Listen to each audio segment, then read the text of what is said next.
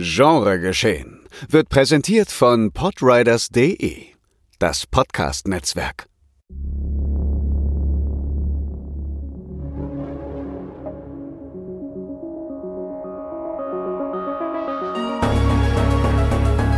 Genregeschehen.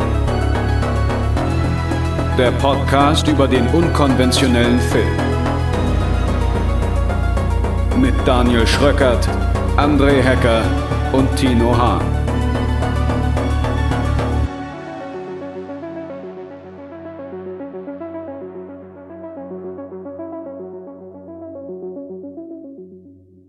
Na, da haben wir uns ja ein schönes Ei ins Nest gelegt. Mit anderen Worten, herzlich willkommen zu Folge 99 des Genregeschehen Podcasts, meine sehr verehrten Damen und Herren und liebe Genrefreundinnen und Genrefreunde. Ja, schönes Ei ist nur die halbe Wahrheit, denn wir müssen heute schon einen ersten Verlust verzeichnen. Unser lieber geschätzter Kollege André Hecker kann heute nicht bei uns sein. Deswegen bin ich oder sind wir heute nur zu zweit. Denn Tino Hahn. Hallo. Und ich, Daniel Schröckert, sind die beiden übrig gebliebenen. Es ist, wie es ist. Ostern, familiäre Verpflichtungen und die Deutsche Bahn haben uns einen gehörigen Strich durch die Rechnung gemacht. Wir haben das alles nicht so ganz, naja, im Überblick behalten, sagen wir es mal so, aber dann halt auch, ja, hat die Bahn dann auch wieder ihren Teil dazu beigetragen, dass ja. Tino und ich heute Nacht, ja, am Ostersonntag, in der Nacht von Ostersonntag ja. auf Ostermontag hier sitzen und trotzdem noch diese Folge, sag ich mal, auf die Bühne bringen. Ja. Ja? Das, ja, ohne Jesus wäre das alles nicht möglich gewesen. ja, und ich weiß gerade nicht, wer ist Chef der Deutschen Bahn? Keine Ahnung. Ja, das weiß ich nicht mehr. Ja, also auf jeden Fall die Damen und Herren, die da für irgendeine Logistik verantwortlich sind. Was soll man sagen? Das, die These, dass es keine schlechten Zugfilme gibt, halte ich noch aufrecht, aber die These, dass es keine guten Zugfahrten gibt, auch. Apropos, ich habe mir letztens einen ziemlich guten äh, Zugfilm angeguckt. Mhm. Der da auch eigentlich nur heißt. Spotting. Nein. Der, der heißt tatsächlich Der Zug. Aha. Von, okay, von, ich meine, es ist John Frankenheimer mit Charlton Heston in der Hauptrolle, der hier einen Franzosen spielt, was ein bisschen unglaubwürdig ist, aber das war nicht so schlimm. Der äh, befindet sich im Widerstand in Frankreich während des Zweiten Weltkriegs, beziehungsweise kurz vor Ende des Zweiten Weltkriegs, denn die Nazis ziehen ab aus Frankreich, bereiten ihren Abzug aus Frankreich vor und ein Oberst, ein General oder sonst irgendwas, der möchte halt Kunstgegenstände, also vor allem Bilder, mit einem Zug außer Landes schaffen, um sie nach Deutschland zu bringen. Ja. Das erinnert mich ein bisschen an Monuments Man. Bingo! Das ist quasi äh, so eine Art Vorläufer von Monuments ah, Man. Okay. Allerdings auf einem Zug oder beziehungsweise geht es eigentlich nur darum, dass diese Bilder die ganze Zeit auf dem Zug sind und Charlton Heston und seine Leute versuchen halt mit allen Mitteln, die ihnen zur Verfügung stehen, diesen Zug oder halt die Fahrt dieses Zuges zu sabotieren. Mhm. Ey, und da sind Bilder beziehungsweise Szenen dabei, da habe ich gedacht, alter Vater, das ist echt geil. Den Film hat mir Christian Albert mal irgendwann empfohlen. Er hat gemeint, den hat, das war der letzte Film, den er sich mit seinen Kindern zusammen angesehen hat. Und wo ich ihn gefragt, okay. Wo, und ich meine, seine Kinder sind schon ein bisschen älter, ja, also muss man dazu ah, okay. sagen. Ja. Und ich habe ihn dann halt gefragt, so, was ist das ja? Also ja, Kriegsfilm, uralter, äh, schwarz-weiß und so, und aber einer der besten Filme aller Zeiten, beziehungsweise Kriegsfilme aller Zeiten.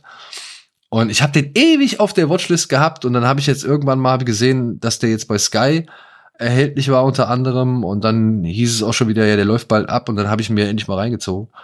Und der war cool. Der war wirklich cool. Also der hat, okay. der war spannend, der hat ein guten, gutes Tempo gehabt, immer so, also das, das ging halt immer so in Etappen, ja. Also die haben halt immer mehrere Streckenabschnitte irgendwie versucht zu sabotieren oder an verschiedenen Streckenabschnitten irgendwie ihre Fallen zu stellen. Und dadurch wurde der Zug halt immer wieder aufgehalten und musste erstmal wieder zusehen, dass er auf Strecke kommt. Und das hat ein gutes Pacing zwischen irgendwie Spannungsmomenten, mhm. Actionmomenten und irgendwie kurz mal durchatmen so, ja. Und da gab's, da gab's eine Szene, da gibt's einen Luftangriff auf so einen Bahnhof. Und mhm. wirklich, also, das sieht richtig, richtig gut aus. Totale schöne Breitbildaufnahmen aus der Luft, die auf diesen Bahnhof zufliegen, wo halt irgendwie die Bomben hochgehen und die äh, Maschinengewehrfeuereinschüsse irgendwie hochspratzen und so. Also, da habe ich echt nicht schlecht gestaunt, ey. Und dann gibt's noch, gibt's noch den einen oder anderen Crash, so, wo ich auch gedacht habe, okay, holla, das ist echt ein Aufwand oder halt eben gut inszeniert. Okay, ja, klingt gut. Adolfo hat ihm auch fünf Sterne gegeben. Why not? Ja, also das war so der letzte Zugfilm. Okay den ich jetzt so auf der Uhr hab. ich bin am Start. Ja, aber wir haben heute noch mal wieder ein paar schöne Filme am Start beziehungsweise auf dem Programm. Das wären unter anderem Five Devils, De Five Devils, ein, ja, wie soll man sagen, Mystery-Drama aus Frankreich, kann man das so sagen? Ich glaube, wir kommen wahrscheinlich eh nicht lange um Spoiler drum. Mubi spoilert ja auch kräftig überall drauf ja. los, auch auf dem Plakat und so. Ja, ich, wie gesagt, es ging ja nur einmal um, um Abriss. Ach so, ja, ja.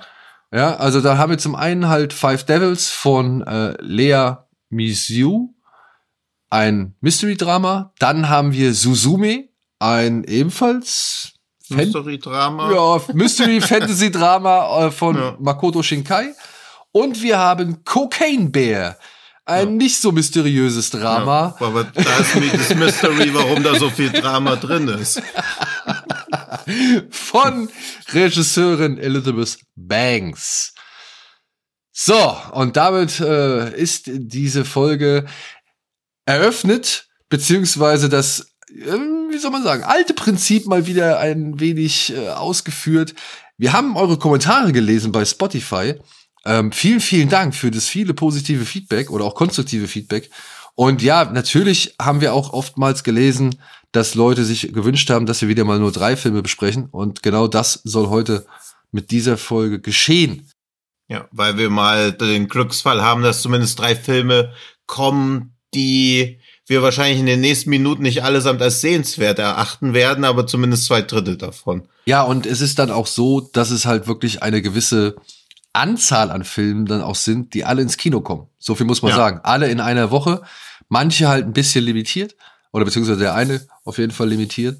Und alle irgendwie trotzdem äh, haben sich ihren Platz hier verdient, was uns halt eben einfach auch die Gelegenheit gibt, mal wieder über drei Filme zu sprechen. Und, liebe Leute, das wird auf jeden Fall wieder der Fall sein. Ja, also wir haben jetzt hier und da natürlich schon die Vorzüge genossen, dass man mal ein bisschen freier über gewisse Sachen reden kann und dass dann vielleicht manche Filme dann auch nur ein bisschen kürzer besprochen werden.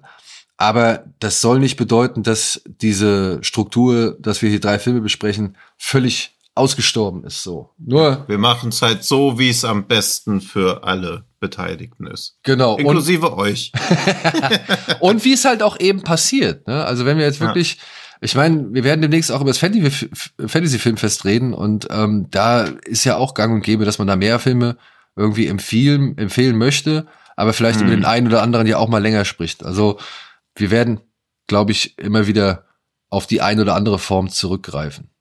Mhm. So, aber jetzt greifen wir auch noch mal kurz zurück auf eine andere Folge, nämlich Five Devils haben Tino und ich tatsächlich schon mal besprochen. Das war bei unserem letzten Sieges Rückblick, mhm. wenn ich mich nicht irre. Denn dort mhm. haben wir ihn gesehen. Für all diejenigen, die sich aber nicht mehr daran erinnern können, versuche ich hier einmal die offizielle Inhaltsangabe ja, vorzulesen, die der Verleih ähm, per PM rumgeschickt hat. Ich will hier direkt jede Schuld von ihm weiß.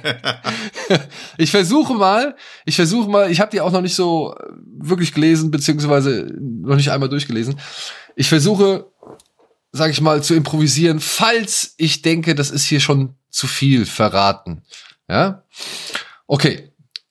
Die Handlung von Five Devils lautet wie folgt. In dem Bergdorf Le Song Diablus in den französischen Alpen, benannt nach den fünf nebeneinander stehenden Gebirgsgipfeln, lebt Vicky mit ihren Eltern. Vicky ist ein seltsames und einsames kleines Mädchen mit einer magischen Gabe. Sie verfügt über einen außergewöhnlich ausgebildeten Geruchssinn und vermag es, jeden beliebigen Duft zu reproduzieren. Diese Düfte sammelt sie in einer Reihe von sorgfältig beschrifteten Gläsern. Auch den Duft ihrer Mutter Joanne, für die sie eine wilde, exzessive Liebe hegt, hat sie heimlich eingefangen. Als eines Tages ihre Tante Julia in ihr Leben platzt, braut Vicky auch ihren Geruch nach und öffnet damit unerwartet ein Tor in die Vergangenheit. Fortan begibt sie sich auf ich sage jetzt mal Streifzüge in dunkle und archaische Erinnerungen und deckt nach und nach Geheimnisse ihres Dorfes, ihrer Familie und ihrer eigenen Existenz auf. Das, das Schlimme ist ja, dass man denkt, es wären alles Metaphern, aber es sind keine. ja, das, dem ist tatsächlich so. Und ich muss auch sagen, damals im Kino musste ich mich an die Tatsache, was sie da macht mit ihren Einmachgläsern, musste ich mich erst so ein bisschen mit anfreunden. Das ist nicht hm. so ein Konzept, was ich auf Anhieb schlichtweg akzeptiert habe. Ich habe nur halt gedacht, okay, es ist mal eine andere Art und Weise, weil das, was dann darauf, also daraus resultiert, dass sie halt diese Gerüche nachstellt und sich anhand dieser Gerüche auch, ja, wie soll man sagen, in ein gewisses Koma versetzt, ja, oder in ja, der, irgendwie. Oder in ja. der, oder in der Lage ist, sag ich mal, in der Vergangenheit aufzutauchen oder eben ähm, durch Erinnerungen zu reisen. Also man könnte das vielfältig interpretieren, was Frau Lea Misiu hier gemacht hat. Und das ist eigentlich auch das Schöne an der ganzen Geschichte. Ja, und man weiß ja auch ewig lang nicht, worauf der Film überhaupt hinaus will. Und dadurch, dass er diesen Mystery Approach hat, hinterfragt man auch gar nicht so sehr, was da passiert. Ich glaube, da kann man viel rein interpretieren, wie das wissenschaftlich theoretisch möglich wäre über Spiegelneuronen oder sonst irgendwas. Aber der Film interessiert sich dafür ja auch gar nicht so. Und dafür, wie viele Themen er da eigentlich aufmacht, würde man erwarten, dass er locker über zwei Stunden geht, aber mit knapp 96 Minuten ist er auch eigentlich erfrischend kurz gewesen. Also ich habe da auch also wie so oft bei so Filmen, entweder empfindet man den ganzen Film als eine einzige Länge oder er geht erstaunlich gut rein. Und mir ging das erstaunlich gut rein. Also ich mochte den sehr gern. Ich freue mich schon, den jetzt nochmal im Kino schauen zu können. Und ja, also von mir eine klare Empfehlung für den nach wie vor. Ja, also ich würde den auch empfehlen. Ich fand ihn aber halt nicht ganz so mitreißend über diese 96 Minuten. Ich habe aber auch immer noch, noch rätseln müssen, was genau mir an diesem Film jetzt ein bisschen den Zugang versperrt hat. Und ich kann es bis heute nicht so wirklich sagen. Es gibt hier und da ein paar Entwicklungen im Film, gerade nach hinten raus, die passieren relativ sprunghaft. Die, glaube ich, die hätte ich vielleicht ein bisschen besser oder bisschen, ja doch, ein bisschen besser aufgebaut gesehen mhm. oder ein bisschen mehr aufgebaut gesehen einfach. Mhm. Ähm, da hat mir dann irgendwie, glaube ich, so ein bisschen einfach Material gefehlt. Wiederum anderes fand ich aber auch dann schon wieder sowohl vom Aufbau her cool, aber halt auch inszenatorisch, weil der Film fängt auch mit einem, mit ein paar Bildern an, die ja, die halt schon irgendwie bedrohlich sind und auch bedrohliches vorausschicken und sag ich mal auch mit einer gewissen, weiß ich nicht, ja, äh, also ich weiß nicht, wie es dir ging, aber ich habe schon so eine gewisse französische Härte erwartet. Ja. Ja, ja, also man denkt die ganze Zeit auch gerade das ist auch nicht mal so ein Spoiler, aber der Film heißt ja so Five Devils und man denkt ja die ganze Zeit, oh Gott, was könnte das denn überhaupt sein? Und dann sind es einfach nur die Berge, die das Gebiet umgeben. Ja. Beziehungsweise der Schwimmverein, in dem sie einfach als Schwimmlehrerin arbeitet, heißt so, also er, also er führt nicht willkürlich oder auf eine perfide Art und Weise auf falsche Fährten, aber ich habe am Anfang auch schon so gedacht, oh, das könnte ja schon richtig grimmig werden. Gerade weil dem Film ja nur so ein gewisser Bass vorauslief, ohne dass man genau wusste, warum überhaupt. Und ähm, das ist halt, das ist halt auch so ein Ding, was die Inszenierung, sag ich mal, befürwortet oder befüttert. Denn ich finde, der Film ist tatsächlich ganz gut gefilmt.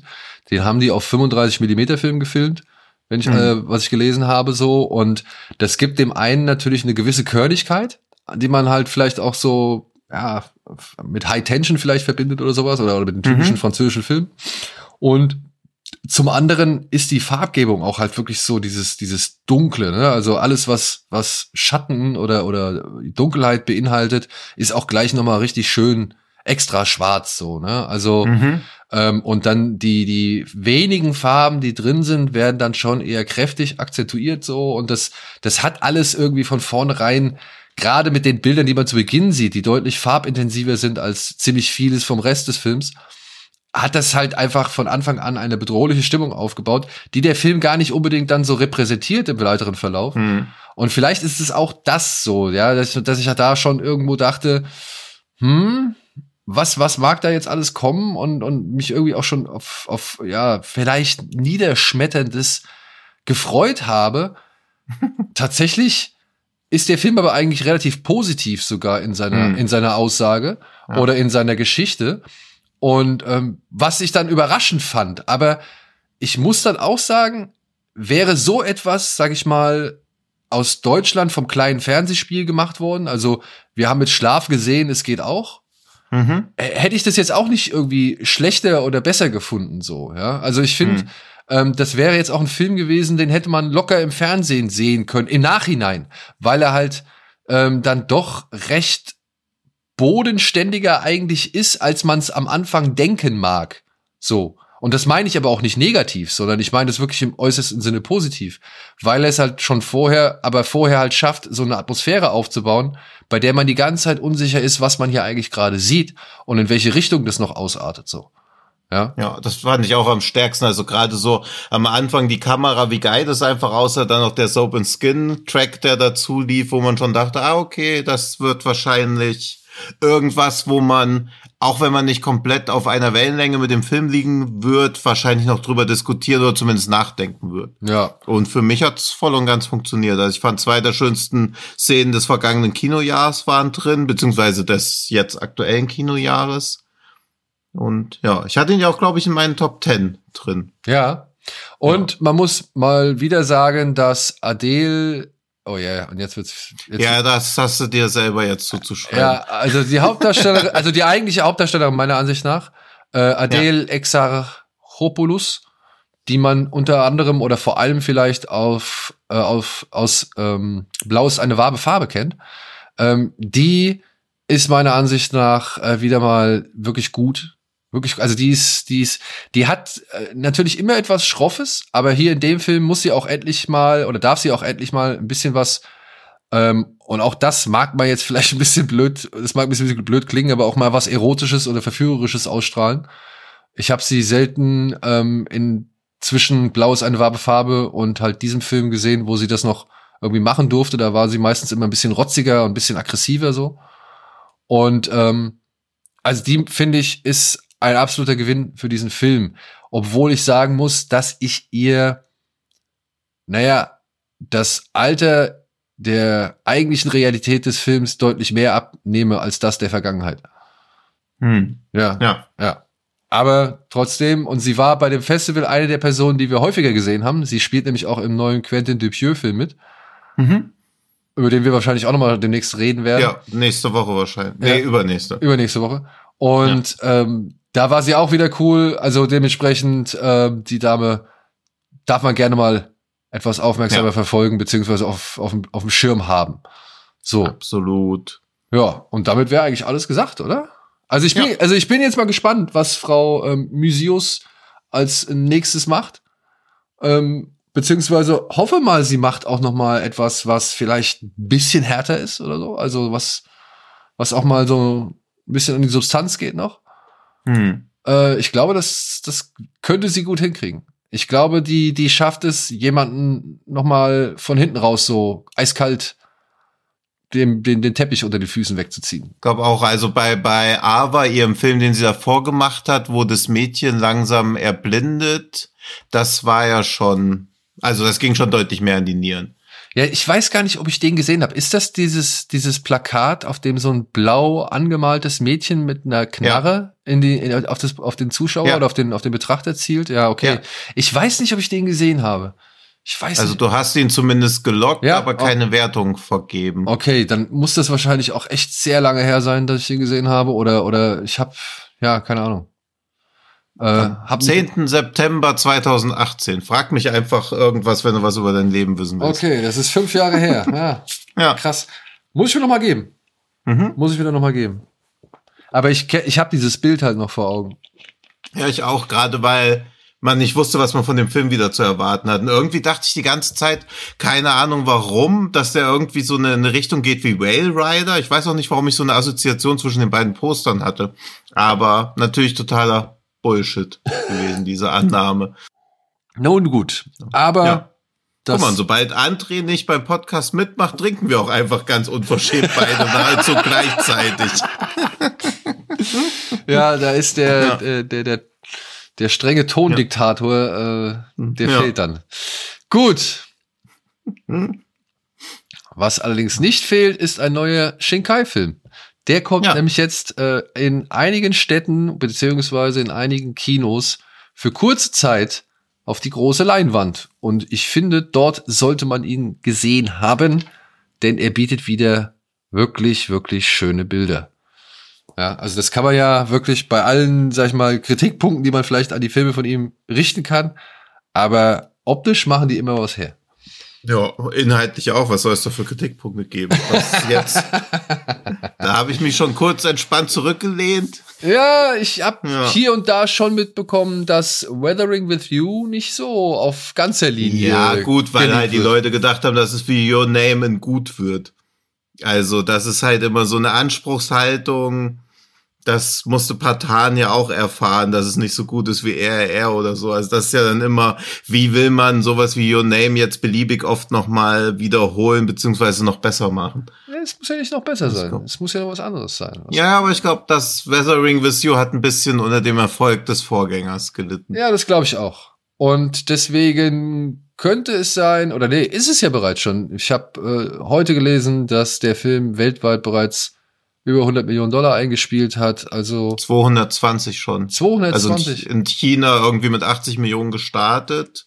Ist jetzt der, also hat Ponyo jetzt überholt und ist gerade auf dem Weg, der fünf erfolgreichste Anime-Film aller Zeiten zu werden. Ja, das äh, freut ja. mich angesichts einer ja. wirklich starken Konkurrenz wie des Super Mario-Films der ja jetzt wirklich sich anschickt, der erfolgreichste äh, Animationsfilm aller Zeiten zu werden. Oder ja, also gut, gut versetzt gestartet in den Kinos. Also ja. ich glaube, in Deutschland wird Suzume jetzt ja, ein bisschen bluten, aber eigentlich ist da ja die Anime-Community immer ganz gut aufgestellt. Also sowas wie Bell hat sich ja auch super geschlagen und ich glaube, das wird der Film eh nicht schaffen. Ich glaube nicht auf so einem hohen Niveau, dafür sind die Shinkai-Filme, glaube ich, nicht so beliebt wie die Hosoda-Filme in Deutschland, aber ich lasse mich wie immer bei solchen waghalsigen Prognosen immer liebend gern eines Besseren belehren. Aber ich würde, ich würd, hasse da Glück, Recht zu behalten. Also ich weiß nicht, ich würde schon sagen, dass jetzt durch, allein durch nur Your Name Shinkai doch ein etwas größeren Ja, aber der, der, der Kinostart von Bell wirkte irgendwie größer auf mich. Ja. Aber das kann auch, weiß ich nicht, so eine Wahrnehmung ja. sein, weil gefühlt läuft Suzume ja dadurch, dass er auf der Berlinale schon lief, auch seit Ewigkeiten schon im Kino. Es ploppen ständig irgendwelche Vor- und Special-Screenings auf. Also er wirkt irgendwie so, als ob er die ganze Zeit schon so ein bisschen im Kino läuft. Ja. Und er wird auf jeden Fall mit deutlich weniger Kopien an den Start gehen als ein Super Mario-Film. Ne? Also ja, so aber höchstens 80 oder 90 Prozent. Obwohl ja. er zum Beispiel auch, also Suzume läuft viermal im UCI. Ja? Also das ist schon, ja, also pro Tag, das ist schon nicht so schlecht. Da kennt jemand sein Publikum. Gut, und ihr kennt jetzt äh, auch gleich die Inhaltsangabe von diesem Film, die ich hier auch einfach mal offizie vom offiziellen Verleih, also die offizielle Verleihangabe, die ich hier einfach mal wiedergeben werde. So, Suzumi erzählt die Coming-of-Age-Geschichte der gleichnamigen Titelheldin, die sich auf ein gefährliches Abenteuer einlassen muss um großes Unglück zu verhindern. Soweit so nichts sagen. Auf der Suche nach mysteriösen, unheilverursachenden Türen reist die 17-jährige Suzume durch ganz Japan zu verlassenen Schauplätzen früherer Naturkatastrophen. Gemeinsam mit dem jungen Suta muss sie versuchen, diese Portale um jeden Preis zu schließen, um weitere Verwüstungen unermesslichen Ausmaßes zu verhindern. Die epische, ungewöhnliche Reise durch atemberaubende neue Welten ist auch die Reise einer jungen Frau auf dem Weg in das Erwachsenenleben. Ja, und nicht nur das, dieser Film ist noch viel, viel mehr. Er ist natürlich klar diese Coming-of-Age-Geschichte, es ist aber auch ein Abschließen mit der Vergangenheit, ein Akzeptieren der, ich sag jetzt mal, Umstände und ähm, auch ein neues Verständnis für das Miteinander und untereinander. Denn mhm. wo Suzume am Anfang sich so ein bisschen, sag ich mal, damit entschuldigt oder alles, was sie macht, damit entschuldigt, dass sie ja halt, wie gesagt, eine Weise ist, die von ihrer Tante aufgezogen wird und dass ihre Mutter schon in jungen Jahren gestorben ist, ähm, merkt sie, dass am Ende ja doch auch andere Menschen, andere oder eben auch irgendwelche Bedürfnisse haben, die sie dann, glaube ich, doch deutlich mehr respektiert als zu Beginn des Films. Auch wenn sie das zu Beginn des Films jetzt nicht absichtlich disrespektiert oder beziehungsweise absichtlich ignoriert. Ja, also mhm. das, das fand ich jetzt nicht. Also sie ist kein negativer Charakter in der Richtung oder sie ist nicht wirklich negativ behaftet.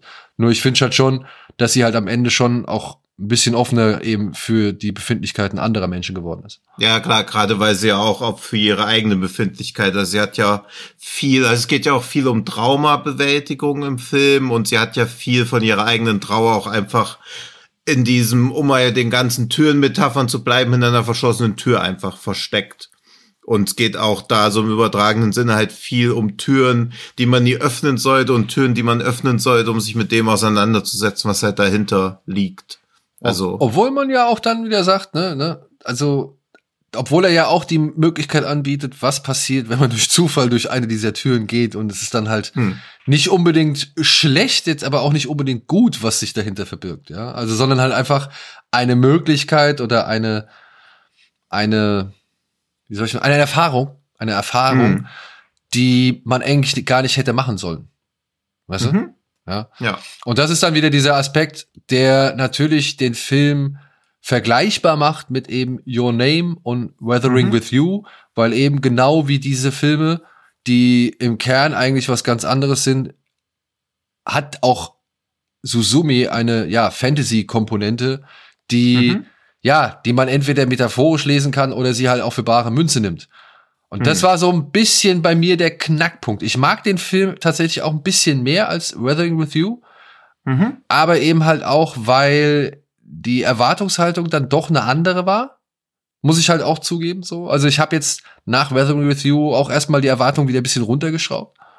Mhm. Und naja, ich muss schon zugeben, das, was dieser Film, also diese Gefahr, wie wurde es hier eben geschildert, äh, ja, diese Würmer. Ja, ich, das wollte ich jetzt nicht unbedingt sagen.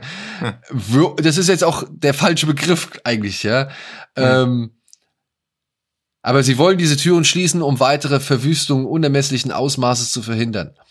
Die mhm. ist denn um, ich fand, es war ein bisschen schwierig auf den Weg gebracht, wie denn diese Verwüstungen überhaupt entstehen oder was für diese Verwüstung sorgt. Ich glaube, das glaube, das ist halt, also der Film ist ja schon sehr japanisch, auch gerade mit dieser kollektiven Aufarbeitung dieses er dieser Erdbebenkatastrophe und ein Volk wie die Japaner, die diesem Shinto oder diesem Animismus verpflichtet sind, dass quasi in allem Lebenden und Unbelebten eine, eine Seele drin steckt. Für dieses, glaube ich, einfacher diese na, das, was halt ein Erdbeben aus ist, auch so zu personifizieren. Deswegen, ich hatte auch ein bisschen Probleme, wie es aussah. Ja. Und was es war, aber ich glaube, das ist im japanischen Shinto-Glauben schon mal noch mal eine ganz andere Kiste als für uns im Westen, wo man sich so denkt, oh, puh, ich schluck das mal und ich finde es auch okay. Und im Rahmen von dem Film mit Fantasy-Elementen ist das auch so komplett okay, aber ich glaube, für japanisches Publikum hat das wesentlich nachvollziehbarere Berührungspunkte als für uns. Das, das äh, kann ich mir gut durchaus vorstellen. Wie gesagt, mir fiel es dann halt auch schwer, in der Realität des Films zu verstehen,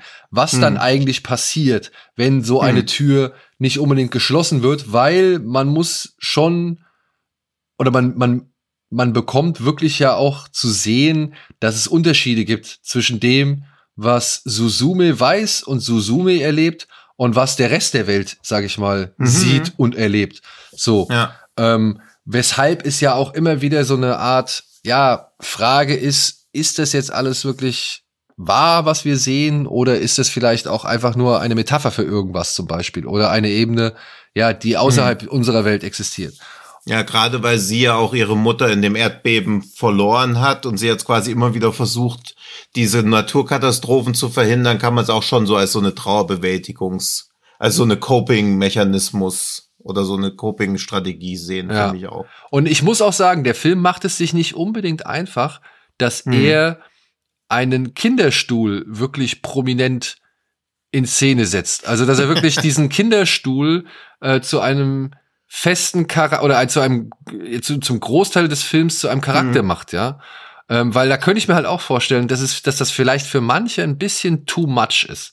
Ja, sollen wir vielleicht erstmal, weil das wirkt halt schon, es hat im Vorfeld schon so absurd immer gewirkt, wenn so diese Stuhlsache so stark in den Vordergrund gestellt wurde. Also Suta wird dann im Laufe des Films durch ein, ja, was ist das, ein Missgeschick, eine Verkettung unglücklicher Umstände. Er so. wird jedenfalls in einen Kinderstuhl verwandelt. Also es ist nicht einfach ein Stuhl, der so random da ist, aber es ist jedenfalls die männliche Hauptfigur, von der, ich weiß nicht, wie spoilerig das jetzt ist, von der man auch denkt, dass sie so eine Art Love Interest wird. Die ist dann halt auf einmal ein Stuhl. Und das finde ich ganz erfrischend im Vergleich zu seinen vorherigen Filmen, dass diese Love Story gar nicht so sehr im Vordergrund steht, sondern eher diese Beziehung zu ihrer Tante. Und genau das wollte ich sagen. Das ist nämlich, ähm, ja, das mag zum über den Großteil des Films echt irgendwie irritieren, dass man halt hm. die ganze Zeit glaubt, okay, sie will ihn einfach wieder dazu bringen, kein Stuhl zu sein oder halt ihn von seinem mhm. Stuhldasein befreien. ja, und es geht wieder abermals um eine Liebesgeschichte, aber tatsächlich geht's diesmal gar nicht so sehr um eine Liebesgeschichte oder es geht eigentlich überhaupt nicht um eine Liebesgeschichte, sondern mhm. vor allem halt dann ja um eben ähm, die Bewältigung der eigenen, äh, des, des eigenen Lebens, der eigenen Persönlichkeit, wie halt mhm. halt auch eben das Zusammenwachsen mit eben der neuen Familie oder mit der Tante so. Und ähm, mhm. das hat mich dann echt stark überrascht. Und wo ich den Film dann so, sag ich mal, eine sehr lange Zeit als eben ja, ist ein schöner Shinkai so, ne? Also mhm. äh, macht wieder genau das, was man eigentlich so erwartet. Er hat hier diese Mystery-Elemente, er hat da die schönen Himmel, die alle so die schönen Verläufe haben und mindestens mehr Sterne, als wir hier in, in Europa jemals sehen werden. Und, ähm, und alles in so schönen Pastellfarben wieder und keine Ahnung.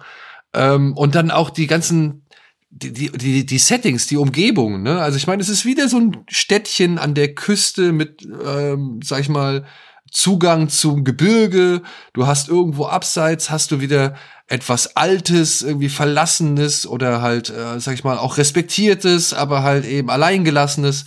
So, das ist, das sind so die typischen, sag ich mal, Shinkai-Merkmale. Du siehst sogar wieder, wie eine Schiebetür von der Bahn oder ja, einfach eine Schiebetür unten mhm. aufgeht, beziehungsweise ja doch aufgeht, genau. Ja, also das hast du auch bei 5 Centimeters per Second mindestens achtmal ja. gesehen. Diesen, ja. diesen Shot, ja, bei Your Name hast du ihn auch gesehen. So, also es sind wirklich so viele Sachen sind. Oder auch diese kleinen Momentaufnahmen zum Beispiel, die sich äh, Shinkai immer wieder gönnt. Wenn er zum Beispiel einfach mal von seinen Leuten da zeichnen lässt, wie so ein Fahrradschloss aufschnappt.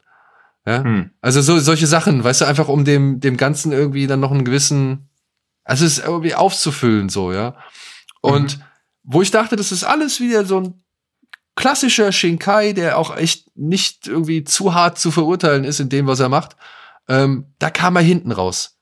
Da kam mhm. er hinten raus, weswegen ich sage, ich finde ihn auf jeden Fall besser als Weathering with You, aber noch nicht so ganz so gut wie Your Name.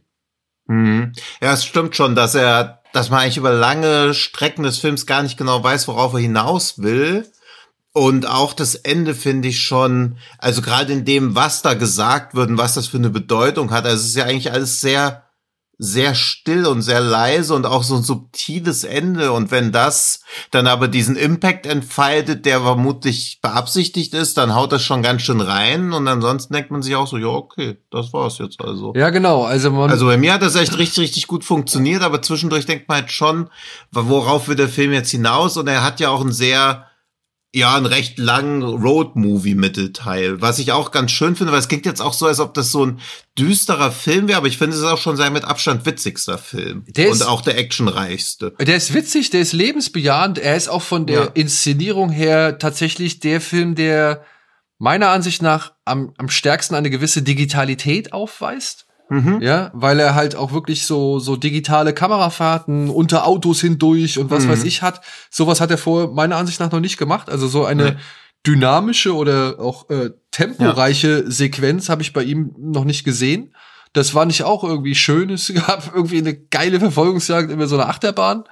Mhm. Oder über so einen Jahrmarkt. Also ja ähm, da waren wirklich Momente drin, die sind nicht so typisch Shinkai gewesen und irgendwie kriegt das mhm. hin, dass sie trotzdem typisch Shinkai wirken, ja. Und ähm, ja.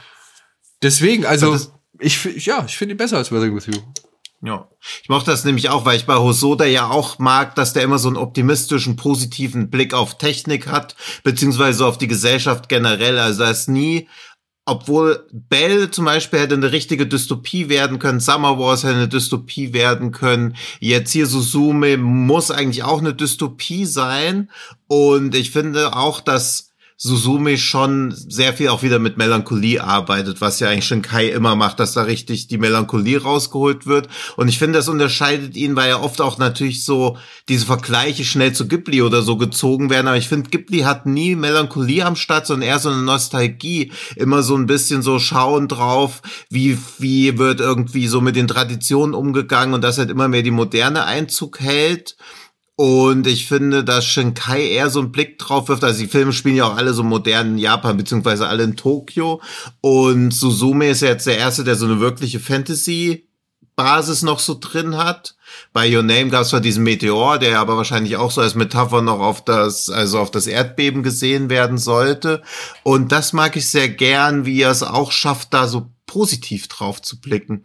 Also auch diese, diesen Social Media Wahn da so reinzubringen, weil im Laufe des Films wird dann auch so eine Katze, die eine relativ wichtige Rolle spielt, so, so einer Social Media, ja, zu so einem Viral Social Media Hit und ohne diesen Social Media Hit würde die Handlung des Films gar nicht weitergehen können. Also auch das ist irgendwie eine coole Erzählidee, die sehr glaubwürdig einfach funktioniert, da so ein bisschen das alles kritisiert, aber halt nicht verteufelt. Ja, vor allem halt zum Bestand, also wirklich halt einfach als integralen Bestandteil in der Kultur Japans ja. irgendwie verankert so, ne? Also das ist halt dann einfach so, ja, mag sein, dass es bei uns vielleicht nicht so wäre oder dass so, dass das nicht bei uns so in Deutschland funktionieren würde aber ich glaube, auch hier in Deutschland käme irgendwie sowas gleich. Wenn man da nur genug Leute von irgendwas, sag ich mal, begeistern kann, dann könnte man das auch machen. Dann könnte man so, ein, mhm. so einen Film wie ja, Susume auch hier, sag ich mal, in, in Deutschland nachzeichnen. Also deswegen, ich finde das auch cool. Ich finde halt, äh, der Unterschied bei, bei Ghibli, finde ich, ist immer noch ein bisschen mehr in dem Naturalismus begründet. So. Mhm. Also ähm, die, die Ghibli-Filme feiern irgendwie dass das, die Schönheit der Natur deutlich stärker, wo mhm. meiner Ansicht nach Shinkai den Einklang mit der Natur eigentlich feiert. Er ist sich zwar dessen bewusst, dass der Mensch irgendwie gewisse Sachen schon auch selbst verbockt, beziehungsweise äh, der, der, der Natur schadet. Und gleichzeitig aber auch stellt er immer wieder heraus, dass die Natur schon auch ein nicht zu unterschätzender Gegner ist. Ja. Mhm. Ähm, der halt auch für, sag ich mal, sehr viel Negatives sorgen kann. Sagen wir es mal so, ja. Mhm. Und trotzdem ähm, glaube ich, ist bei, also ist für mein Empfinden bei Shinkai immer so ein bisschen die, die, die Einheit von Mensch und Natur größer als bei Ghibli, die, glaube ich, die Natur einfach einen Tick höher stellen und sagen, dass wir eigentlich ein bisschen demütiger gegenüber der Natur sein sollten. Also, oder die, mhm. die, die, die vielleicht ein bisschen mehr Demut einfordern. Aber das meine ich halt in Bezug auf die Melancholie. Ja, deswegen hat er ja auch immer so fremdartige Welt. Genau, das meine ich aber auch in Bezug ja. auf die Melancholie, die du sagst. Also ich finde, es gibt mhm. schon Melancholie, Melancholie in, in, in Ghibli-Filmen, aber die halt aufgrund etwas anderem, also beziehungsweise werden mhm. die, wird die aufgrund anderer Motive, anderer Bilder und, und anderer Themen erzeugt als bei Shinkai, meiner Ansicht nach. Mhm, ja. ja. Und auch nicht Deswegen so, auch nicht so stark in den Vordergrund gestellt meistens, wie es bei Shinkai ja. deutlicher der Fall ist. Ja, deswegen finde ich schön, dass sich alle, die so dann schnell in so einen Topf geworfen werden, dann doch so klar vom Stil eigentlich unterscheiden. Ja. Also sowohl vom Zeichenstil her als auch vom inhaltlichen, von der inhaltlichen Herangehensweise. Absolut. Und ich meine, ja. das kann man natürlich auch immer kritisieren, ja. Also ich denke mal, es wird auch Leute geben, die sagen, ey, das ist jetzt schon wieder irgendwie so eine Shinkai-Geschichte, ne? Die, ich kenne die Bilder, ich kenne die Farben. Ähm, mhm. Ich kenne die, die, die Abläufe so und, und ich weiß, dass da noch was dahinter steckt, als das, was eigentlich erzählt wird und so weiter und so fort. Und, und ähm, vielleicht auch die, was die Figurenzeichnung angeht. Ich meine, man hat mit Suzume auch wieder so ein bisschen, ja, ich, ich finde, also ich, ich will nicht sagen, dass ich mich da so gut auskenne oder dass ich diese Typen oder diese Tropen, Tropen irgendwie so, so wirklich gut bestimmen kann, gerade im, im Anime-Sektor. Aber ich finde, hm. Suzume fühlt sich auch zu Beginn schon wie eine typische Figur an, die bei in, in, in öfteren, also in, in manchen Shinkai-Filmen auftauchen. Mhm, ja. ja. Ja, aber sie kriegt ja nach und nach immer mehr Layer drüber. Also auch, dass, dass sie quasi den Tod ihrer Mutter dadurch noch verarbeitet, das ist jetzt auch kein bahnbrechend neue neuer Handlungsstrang, sowas ähnliches ist ja bei Bell eigentlich auch zu finden, aber das quasi Susume macht halt auch eher so deutlich, dass man auch dass man seinen Lebenswillen irgendwie wiederfinden muss, weil sie wirkt ja jetzt nicht so, als ob sie, also sie ist weit davon entfernt, so suizidale Gedanken oder so zu haben, aber sie scheint irgendwie ihren Lebenswillen verloren zu haben und man merkt ja auch immer in dieser Auseinandersetzung, wenn es darum geht, die Türen zu schließen, dass sie auch keine Angst vorm Tod zu haben scheint. Was ich aber auch so, ja so angenehm positiv dargestellt zu fühlen äh, finde, weil sie ja schon dieses Trauma erlitten hat, gleichzeitig durch dieses Trauma sich aber auch nicht definiert. Und das ist ja auch oft, was in Filmen passiert, dass Charaktere durch ihr Trauma zu sehr charakterisiert werden. Und das ist halt nur ein Teil von ihrem Charakter. Das mochte ich sehr gerne. Obwohl ich ja auch, ich weiß nicht, ne, also das, was du gesagt hast, sie hat keine Angst vorm Tod. Ich, hm. ich finde ja schon, dass es auch irgendwie so eine Art ich weiß nicht, ob man sowas als Coping-Mechanismus irgendwie oder Mechanism bezeichnet. Ja, so ein bisschen, ja. So, das, aber dieses, dieses, ähm, man sagt ja auch, es eine Art der Traumabewältigung ähm, ist ja, dass man versucht, das, was einem widerfahren ist, irgendwie in, in, in Hilfe für andere irgendwie mhm. umzumünzen, so, ne? Ja. Und sie ähm, ist ja wirklich überaus selbstlos ja, und mhm. stürzt sich ja auch überaus selbstlos in dieses ganze Abenteuer hinein. Und ähm, ja. ich finde auch, dass das ein bisschen so, ein, so eine Erkenntnis aus dem Film ist, dass sie halt versteht, dass, naja, sie auch mal ein bisschen mehr auf sich selbst achten sollte und auch ein bisschen, ja, das die ganze Zeit von sich weggeschoben hat, indem sie halt versucht hat, so hilfsbereit wie möglich oder wirklich extrem hm. hilfsbereit, also extrem ja, so hilfsbereit. Ja, genau. Und sich dabei selbst halt Genau, also schädlich ja. aufopferungsvoll fast schon ja, zu sein. Ja, genau. So, ja. Also das war auch so eine Empfindung, die ich ihr gegenüber dann hatte, dass das schon eine Erkenntnis ja. sein soll, dass sie etwas zu selbstlos durch die Welt gelaufen ist. Ja, eben. Ja, genau. Und dass sie ja quasi jetzt so auf der großen Ebene sich um die Zukunft von Japan sorgt, aber sich um ihre eigene Zukunft halt keine Gedanken macht. Ja. Ja. So, und wir hoffen, wir konnten euch damit auf jeden Fall ein bisschen neugierig auf diesen Film machen. Ähm, er ist es meiner Ansicht nach wert, im Kino gesehen zu werden, weil ja, ich glaube, da wird er noch mal funktionieren, also noch mal anders funktionieren, weil auch Shinkai wirklich ein paar gigantische Bilder im wahrsten Sinne des Wortes anbietet, mhm. auf die wir jetzt nicht näher eingehen wollen, aber die auch ein bisschen anders sind als die großen Bilder, die er sonst so äh, gehabt hat. Trotzdem, ja, auf der großen Leinwand ist das etwas, was ich da gerne sehen würde. Mhm. Absolut. Ja. Würdest du den nächsten Film auch gern nochmal auf der großen Leinwand gucken? Nein, aber ich wollte ihn gerne. Also wirklich, ich war auf ihn gespannt. Ich habe mich ein bisschen auf ihn gefreut. Ich habe hm, dummerweise auch, ja. den Fehler gemacht und habe trotz eines anderen Films, den ich echt nicht gut fand, ähm, nochmal Kredit gegeben und habe nochmal irgendwie gesagt, ach komm, ein Ausrutscher oder was weiß ich. Äh, das kann schon mal passieren, so, aber bei dem Film, was soll da schiefgehen? Und wie sich rausstellt, kann da dann doch irgendwie ein bisschen was schiefgehen. Und das kann sich dann hm. doch etwas stärker auf die ja, Wahrnehmung dieses Films auswirken. Und das finde ich ein bisschen schade. Nicht so ein bisschen, ich finde es sogar eigentlich echt schade. Die Rede ist von Cocaine Bear von Elizabeth Banks. Ja. Und zudem lese ich auch einmal die äh, Inhaltsangabe vor, die mich per. Ach so, du, das, ich dachte, das Cocaine Bear wäre schon die Inhaltsangabe ja, es ist halt auch so einfach, auf so Filme einzuhaken, sorry. Ja, ja, ja. ja. Gut. Ja. Als ein Flugzeug mit einer Ladung Koks abstürzt, wütet plötzlich ein Bär in den Wäldern Georgias. Alle machen sich auf die Suche, denn wer zuerst kommt, frisst zuerst. Ein Schwarzbär findet das weiße Pulver und hat den Triff seines Lebens.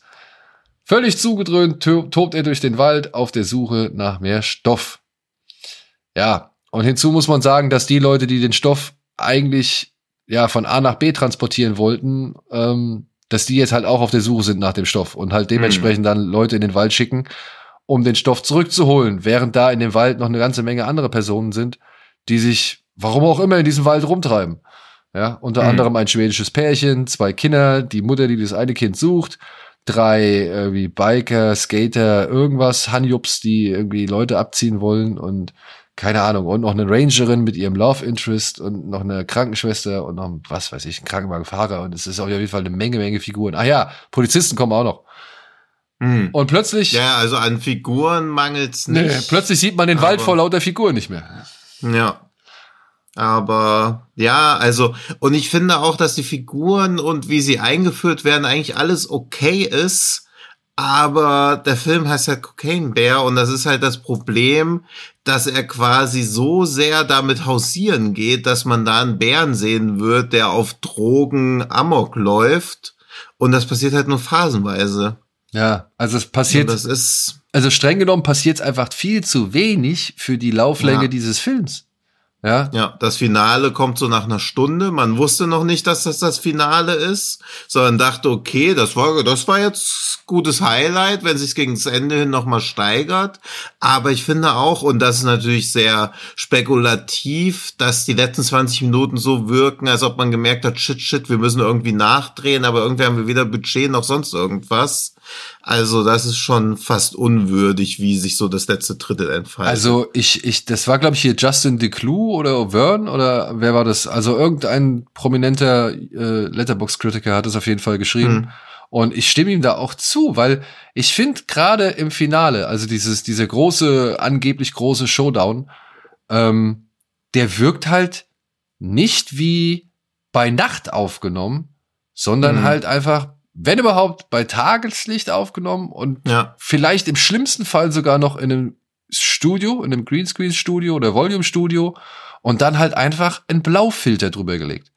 Ja, das sieht alles so unnatürlich nach, ja, Kunstnacht aus. Also das ist so, das fand ich echt, das fand ich hässlich, muss ich ehrlich sagen. Mhm. Ich fand es wirklich hässlich. Und ich habe jetzt schon einige, wir haben schon jetzt einige, sag ich mal, künstliche Nächte gesehen, auch bei solchen hochklassigen Produktionen wie jetzt zum Beispiel House of the Dragon oder so, ja, also wo ja eigentlich schon Kohle reingesteckt worden ist. Aber auch da haben sie irgendwie so einen Graufilter drüber gelegt und haben dann so getan, als wäre es Nacht.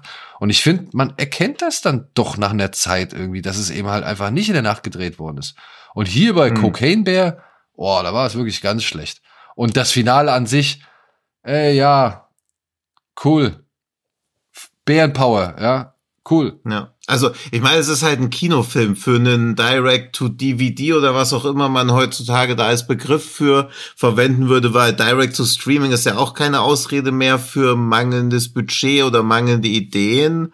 Aber, Der also, er macht schon besser als Snakes on a Plane, aber diese Filme, die die sich zu sehr auf einer Idee ausruhen, das, das trägt sich halt nicht. Also die Last, die Krankenwagensequenz ist gut, aber das hätte man halt sich vom ganzen Film erwartet oder zumindest drei, vier so Set-Pieces. Weil es dauert quälend lange, bis das losgeht. Diese Figureneinführung nervt. Dann nervt auch dieser Ansatz, den ja auch Elizabeth Banks in mehreren Interviews dann schon geschildert hat, dass sie dann doch zeigen wollte, dass der Bär eigentlich nicht der wahre Bösewicht ist, weil der nur Ko Kokain will, sondern halt die Menschen, die ihn jagen, beziehungsweise die das Kokain haben wollen. Und dann denke ich auch so ein Man versus Nature Ding da jetzt noch so draus zu machen aus einem Film, der eigentlich nur eine kurzweilige Splatterkomödie sein sollte, das funktioniert doch nicht. Also weil doch diese, dieser Spannungsaufbau gar nicht funktionieren kann, weil er doch verpufft einfach. Ja, vor allem, also dann, äh nimmst es ernst, dann musst du halt bei der Realität bleiben. Ja, ja. wo der Film halt schon nach fünf Minuten vorbei ist. ja, denn ja. Äh, so lang ist ungefähr der wirklich die wahre Geschichte. Denn es ist wirklich so gewesen, dass der Typ, der halt dieses Koks aus dem Flugzeug geschmissen hat, um, weiß ich nicht, die Maschine leichter zu machen oder weil er halt Probleme mit der Maschine mhm. hat, der ist wirklich bei dem ähm, Sprung aus dem Flugzeug gestorben und tot auf der Erde aufgekommen. Das Koks ist irgendwo. Ja, aber der hat sich auch nicht den Kopf angestoßen. Also auch da wird quasi gleich noch so eine Slapstick-Element ja. rein. Das ist völlig okay, das kann der Film schon so machen, aber spätestens wenn der Bär sich dann halt irgendwie eine Line Koks von dem Bein von jemandem runterzieht, da muss man dann halt schon sagen, okay, da muss der Film auch auf so einer Linie weiterfahren oder, oder sneefen. Muss, ja. Ja, oder muss halt deutlich ernster dann werden. Ja, also das genau. Das meine ich halt. Weißt du, du kannst es ernst machen, ja. so, aber dann bleib halt auch, also dann, dann musst du es halt auch konsequent durchziehen. Ja. ja. Oder du machst halt wirklich die, die Gaudi, aber dann musst du halt auch wirklich was abliefern. Und wie du schon gesagt hast, für mich auch, also das war so einer der ersten Gedanken, die mir durch den Kopf geschossen ist. Der Film ist viel zu viel Snakes on the Plane und viel zu wenig Zombiebe. Ja. ja. Weil Zombiebe hat's verstanden. Der ist kurz, ja, der ist bescheuert Und der bietet mhm. dann aber auch an den richtigen Stellen in schön handgemachtes Gesplitter. Und das habe ja. ich halt auch nicht verstanden. Ich meine, wir wissen alle, der Bär ist von Wetter und der ist auch einigermaßen in Ordnung getrickst so. Das will ich gar nicht mhm. in, in Abrede stellen. Also der, der sieht schon relativ vernünftig aus für eben so eine Art Film, so ein Budget und für diese Idee und dafür, dass er halt eben halt hochsniefen muss. So. Ja, und sie hatten ja auch noch gesagt, dass es ihnen gar nicht um Realismus geht, sondern dass er möglichst grimmig und möglichst viele Mimiken abziehen soll. Also das passt schon. Alles gut, aber dann hau doch bitte hm. auf die Kacke. So, ja. ja. Also dann, dann will ich sowas wie die Krankenwagensequenz, äh, will ich dann aber hier noch und nöcher sehen oder beziehungsweise deutlich öfter als nur ein, hm. einmal, ja, also als, als eine Sequenz. Ja. Und ja, ich habe auch nicht verstanden, wenn sie es eh alles digital machen, so, ne? Warum schneiden sie dann alles weg? Und werfen nur hier und da ein paar Gliedma Gliedmaßen ins Bild. So, das ist irgendwie. Ja, also es wirkte dann wirklich so, als ob es so eine wir haben nicht mehr Geldproduktion ist, aber das ist es ja. ja. Also wahrscheinlich schon irgendwie doch, wie man ja besonders am Finale merkt. Ich glaube halt wirklich, dass es dass die Dreharbeiten nicht cool abliefen oder so. Also ich finde, bei ein paar Szenen denkt man so, okay, die wirken jetzt so, als ob sie doch noch mal was nachgedreht hätten. Auch diese Krankenwagensequenz unterscheidet sich sowohl von der Detailverliebtheit als auch von der Aufwendigkeit eklatant zum, also zu vielen anderen Passagen des Films.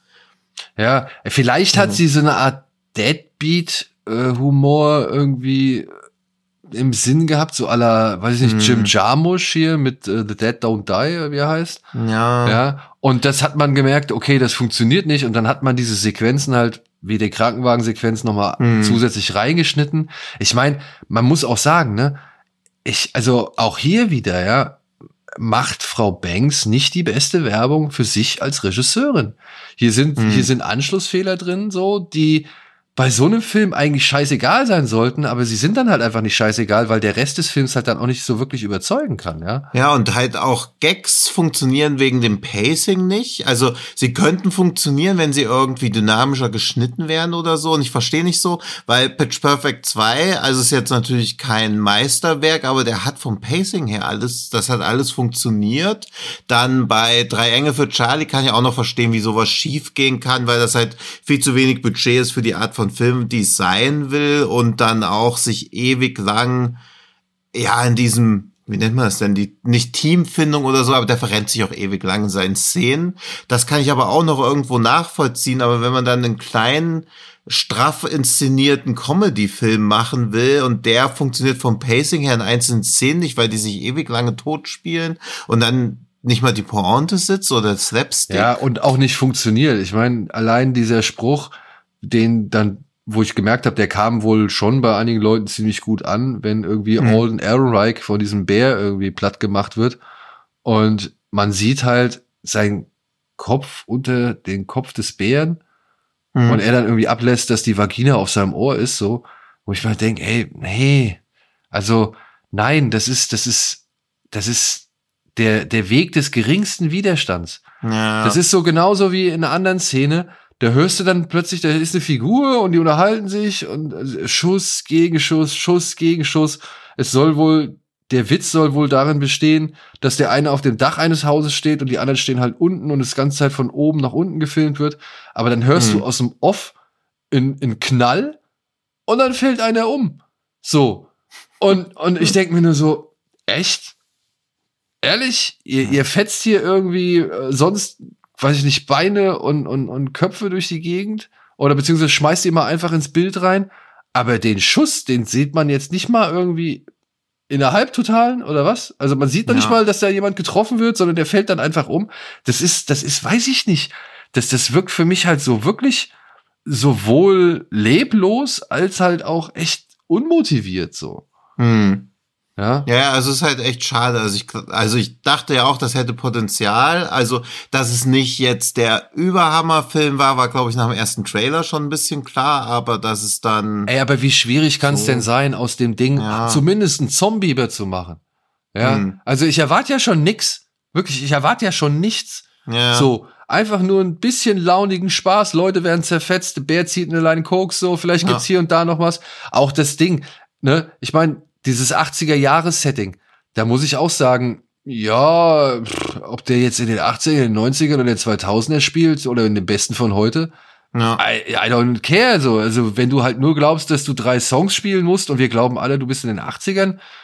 Ja, und dann auch wieder so dieses, wenn der Bär damit zu Just Can't Get Enough, das ist halt auch, also, das sind halt so müde, abgeerntete Lacher. Ja, ja. Also. Ja, wie gesagt, also der Weg des Geringen. Und auch da, wenn, wenn zehn von diesen Songs irgendwie da in so Montagen, wie der Bär wieder irgendwas macht, auch dann, also du musst halt diese, du musst es halt durchziehen. Das einmal machen nervt, wenn du es fünfmal machst, sind die Leute entweder gebrochen und denken, ja, das ist lustig, oder es ist sowas wie eine Art Stil, aber der Film hat halt auch keinen Stil, der da so durchgezogen wird. Nein. Also jede Szene fühlt sich irgendwie anders an. Dann gibt's diese ewig lange Charakterisierung der Figuren, die zu nichts führt dann, dann hat er halt auch wirklich nicht den Mut, sag ich mal, auch noch ein bisschen drastischer zu sein, so und auch mal irgendwie, hm.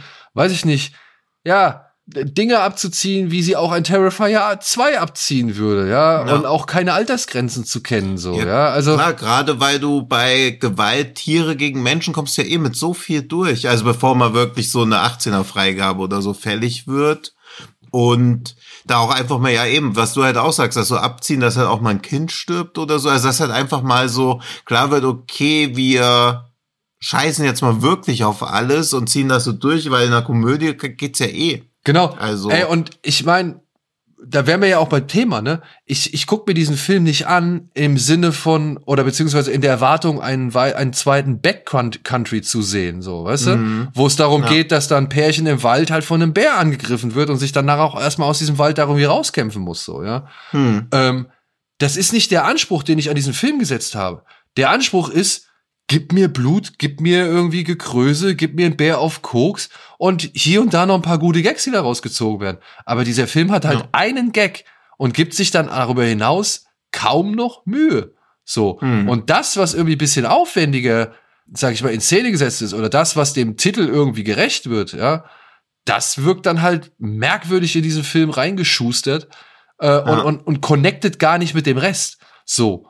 Ja, und das ist, das nervt mich auf ähnliche Art und Weise wie dieser neue Winnie the Pooh-Film, wo man halt auch so, oh, wir haben jetzt Winnie the Pooh, die Markenrechte sind ausgelaufen, Winnie the Pooh bringt Leute um. Man denkt so, ja, aber es war auch die einzige Idee, die ihr hattet. Und da habt ihr dann irgendwie noch versucht, es 90 Minuten durchzuziehen, aber es ist nichts drin, wo man sagen würde, wenn es in einem anderen Film drinne wäre, es wäre in irgendeiner Art und Weise erwähnenswert, weil dieser Anspruch muss ja trotzdem da sein, dass du nicht nur diese Idee hast. Das hat ja Piranha 3D zum Beispiel auch nicht gemacht. Ja, also, also, also und das wäre auch so wieder so ein, so ein Beispiel, ne? Also wir haben hier Piranha 3D, ne? Also ich meine, Piranha, der erste, war ja halbwegs ernster Film. Ne? Also zumindest ja. hat er einen deutlich ernsteren Approach oder eine ernstere hm. äh, Herangehensweise als jetzt das Remake von Herrn Ajar.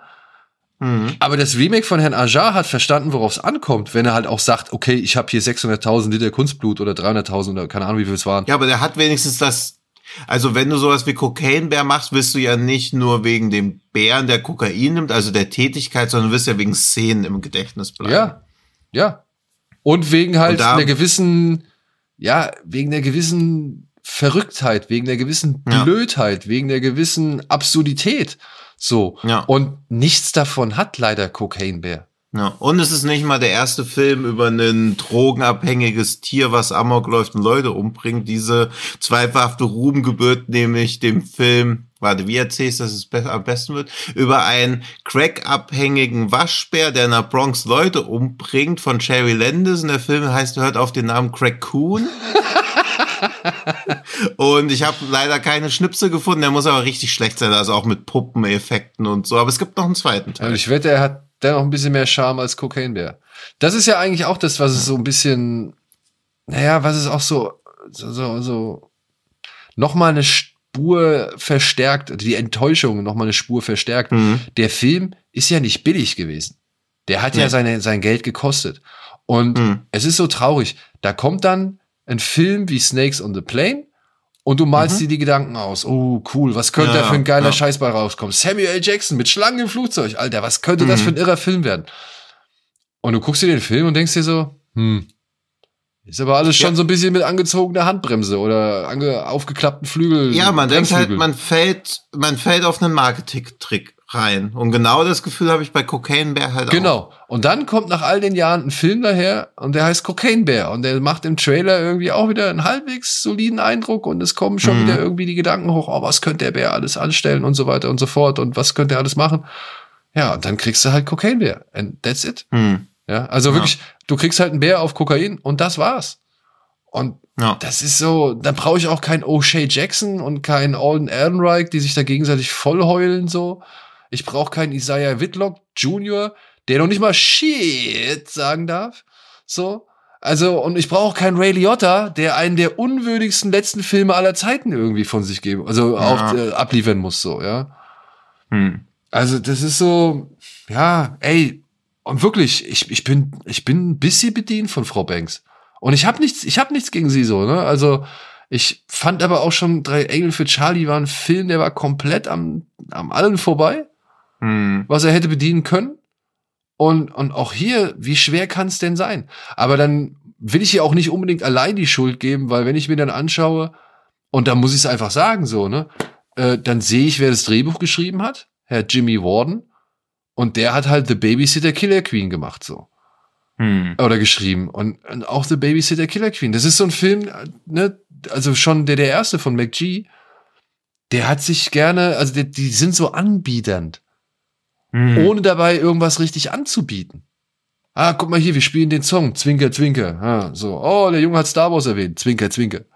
Ja, hm, nee, ja, und so ähnlich ist es da ja halt auch in der besten Sequenz mit diesem Song dann noch so, wo man so denkt, ja, das ist sowas, was könnt ihr für einen Trailer, dass ihr Szenen habt, die ihr in den Trailer reinpacken könnt, aber dass das jetzt quasi so euer Main Set Piece ist, das ist ein bisschen wenig. Und da muss ich mich aber auch dann echt wundern, was dann hier Phil Lord und Chris Miller, Leute, die ich eigentlich äh, für ihren Humor mhm. schätze und deren Filme ich echt gerne gucke und ich hätte auch gerne den Solo-Film von den beiden gesehen, so äh, da muss ich mich echt wundern, was die in dem Skript oder in dem Film gesehen haben. Ja, weiß ich ja auch. Vielleicht dachten sie ja die Idee oder wahrscheinlich wussten sie auch, das Ding wird halt gut laufen. Ja, ey, ich meine, also. das ist halt auch so schade, ne? Da hast du dann wieder einen Film, der, sag ich mal, mit so einer Idee daherkommt und, und hm. äh, ja, ein richtiges Bonkers-Fest irgendwie verspricht. Und das ist ja eigentlich schön, dass so ein Film zum einen das Budget bekommt und zum anderen halt auch die, die Kinoauswertung so, ja. Hm. Und man muss ja auch sagen, er hat ja gar nicht mal so schlecht eingespielt, ne? Also, da sind ja schon ein paar Leute reingegangen, oder? Wenn ich das richtig Ja, der hat jetzt so ungefähr 83 Millionen. Bei, was waren es? Budget? 35, ja. 35 Millionen. Und ich finde, nach 35 Millionen sieht das halt auch alles nicht das aus. Das muss ich halt auch sagen. 35 also. Millionen sehe ich in dem Film nicht. Und wenn er dann noch irgendwie noch mal das gleiche an Budget irgendwie drauf packt, ja, schade. Aber ja. trotzdem. Also es ist so ähnlich fast wie Snakes on a Plane. Der hat irgendwie 33 gekostet und ungefähr 70 Millionen eingespielt. Also so, das funktioniert schon, aber Snakes on a Plane 2 hätte ich dann auch nicht mehr irgendwie im Kino gesehen. Ja, gut. Und Cocaine Bear 2 sehe ich jetzt halt auch nicht kommen irgendwie. Nee, nee sehe ich auch nicht. Und wenn da aber positives Word of Mouse, dass die Leute so, wow, das war ja richtig, richtig krass, dann geht es klar. Aber so, dass jetzt Leute sich auf Bear 2 freuen, das wage ich mal zu behaupten, das ist nicht der Fall. Also ich muss auch sagen, äh, ich kenne in meinem Umfeld kaum jemand, der den Film wirklich gefeiert oder irgendwie hm. richtig, richtig gut fand. Ja, also ich will auch gar nicht sagen, dass es äh, nur Leute gibt, die den scheiße finden oder schlecht finden, aber äh, die Mehrheit so mit den Leuten, von ich, mit denen ich gesprochen habe, war auf jeden Fall nicht so überzeugt von dem Film. Ja, ist halt so ein zweieinhalb Sterne Ding. Maximum, ja. Mit, ja, Maximum.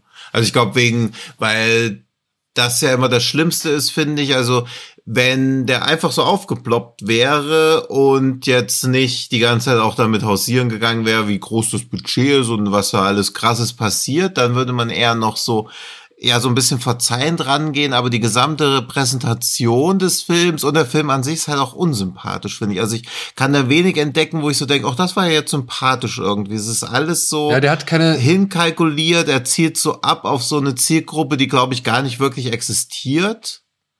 Weil wer geht halt schon so, öh, also ja klar gehen Leute, öh, da ist ein Bär der Kokain, damit kriegt man schon so Leute ins Kino, aber das ist ja keine wirkliche Zielgruppe, die für so einen One-Liner ins Kino geht. Naja, doch, ich glaube schon. Also ich glaube, das ja, ist, das, ich ja, glaube, das ist der Markt, der nicht, der nicht ähm, die gleichen Ansprüche stellt, die wir stellen.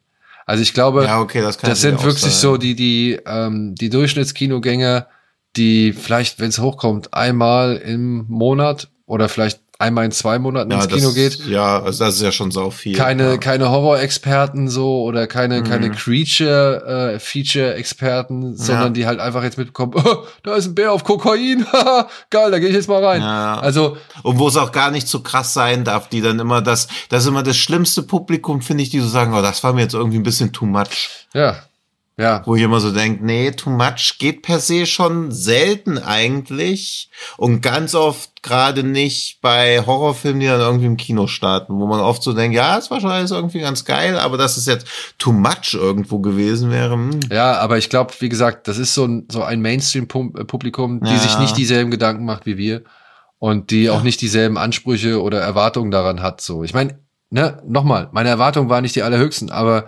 ähm, ich habe mir dann doch etwas deutlich trashigeres erhofft und gewünscht, als was ich hier bekommen habe. Ich habe hier, ja, Mainstream. Ja, was liebevolleres ja. halt, also detailverliebt. Also so ein Film von dem, wie John Francis Daly oder so, wie geil das halt einfach wäre. Also wenn da wirklich jemand rangehen würde, der so Bock auf sowas hat. Ja und nicht, also keine Ahnung, ich kenne Elizabeth Banks, ich erwähne sie mal, ich kenne sie nicht persönlich, aber es wirkte jetzt auch bei ihren letzten beiden Projekten nicht so und ich glaube, es gibt viele Gründe, warum das so wirkt, aber es wirkt nicht so, als ob sie da jetzt so mega Bock drauf hat, die liebevollsten, detailverspieltesten Filme abzuliefern, sondern es wirkt so auftragsarbeitsmäßig. Ja. Ja, oder halt noch nicht die, die, das, das, Standing, um irgendwie eine gewisse Handschrift entwickeln zu können, weißt du? Ja, aber ich meine, also ich will Pitchback Perfect 2, es wirkt jetzt so, als ob ich den mega gut finden würde, aber da hat es ja auch geschafft, irgendwie Choreografien hinzuhauen, da hat das Timing funktioniert, das Pacing funktioniert, der Humor hat funktioniert. Und es kommt für, für mich so an, je mehr Filme sie macht, als ob sie der desto fahriger irgendwie wird oder ob wirklich jetzt die zweimal Pech einfach hatte mit den ganzen Drehbedingungen. Ja. Und da steckt man halt nicht drin, deswegen ist es alles sehr spekulativ, aber ich finde, Cocaine Bear ist schon dafür, dass so ein Film wie aus einem Guss eigentlich wirken müsste, sehr tonal unterschiedlich in einzelnen Sequenzen. Ja, gut, das hat den, den ähm, Drei Engel für Charlie aber auch äh, ausgezeichnet, ne? Also, ja. dass der halt hier und da total echt ein richtiges Durcheinander war. Ja.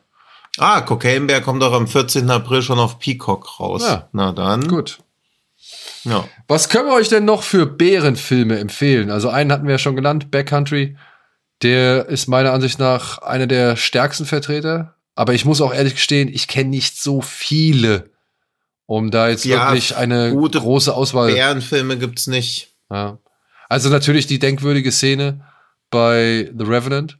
Und die ja. muss man auch sagen, ich finde die nach wie vor sensationell gemacht, ne? Mhm. Ja. Dann noch, dass der Bär bei, oh, wie heißt der Film, wo Anthony Hopkins mit dem Wald abstürzt mit auf mit Messers Alec Schneide. Baldwin. Der Bär aus Messers Schneide und der Bär aus in der Mitte entspringt ein Fluss ist der identische Bär und der hat zweimal Anthony Hopkins umgebracht, glaube ich. Beide Filme jetzt gespoilert. Ja. Und, das sieht jetzt natürlich nur Daniel, wahrscheinlich auch nicht, aber guck mal hier, diese Narbe, die ich hier am Daumen habe. Die ist von einem Bären? Die habe ich mir, ja, so ähnlich. Die habe ich mir zugefügt mit einem Werbegeschenk zu auf Messerschneide, nämlich einem Messer, was ich so aufgemacht habe. Und dann dachte ich, okay, langweilig, ich wollte es wieder zumachen, aber hat den Daumen da so dazwischen. und dann einfach die Messerklinke Klinge auf den Finger drauf gequetscht. Deswegen muss ich immer, jetzt will ja nicht diese Narbe irgendwie sehen, denke ich an Anthony Hopkins, sondern an diesen Bären und an Alec Baldwin und an diesen Film und diese Anekdote halt. So, das ist mein persönliches Bärenwissen, denn ich finde auch, es gibt wenig gute Bärenfilme leider. Ja, aber es gibt zumindest. Was wahrscheinlich auch mit der Tricktechnik, Tricktechnik zu tun hat. Weil Backcountry ist ja deshalb auch so spannend, weil man halt selten sieht, was abgeht. Ja. Bis auf einmal und dann halt richtig. Und sie haben halt ein echtes Tier dann da, ne? Also. Ja.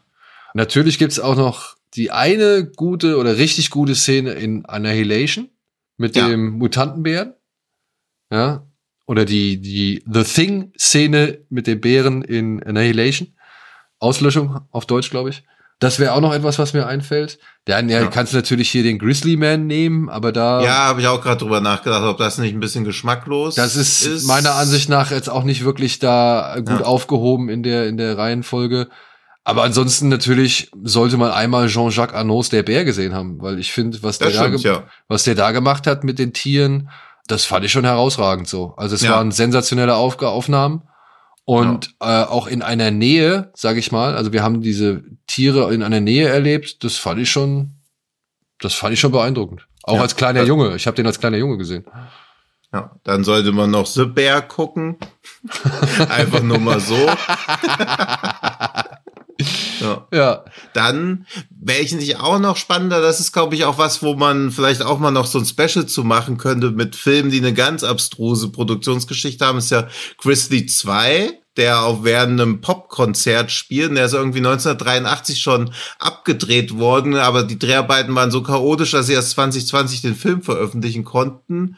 Und er ist halt auch wahrscheinlich nur deshalb veröffentlicht worden, überhaupt noch, weil George Clooney, Laura Dern und Charlie Sheen und Timothy Spall mitspielen und John Reese Davis und die alle 1983 noch nicht bekannt waren, aber dann wurde der veröffentlicht. Das ist irgendwie in 1993, 83 in Ungarn gedreht worden und George Clooney, Laura Dern, Charlie Sheen sterben in den ersten sechs Minuten durch den Bären, aber der Film wird natürlich eifrig mit ihren Namen beworben.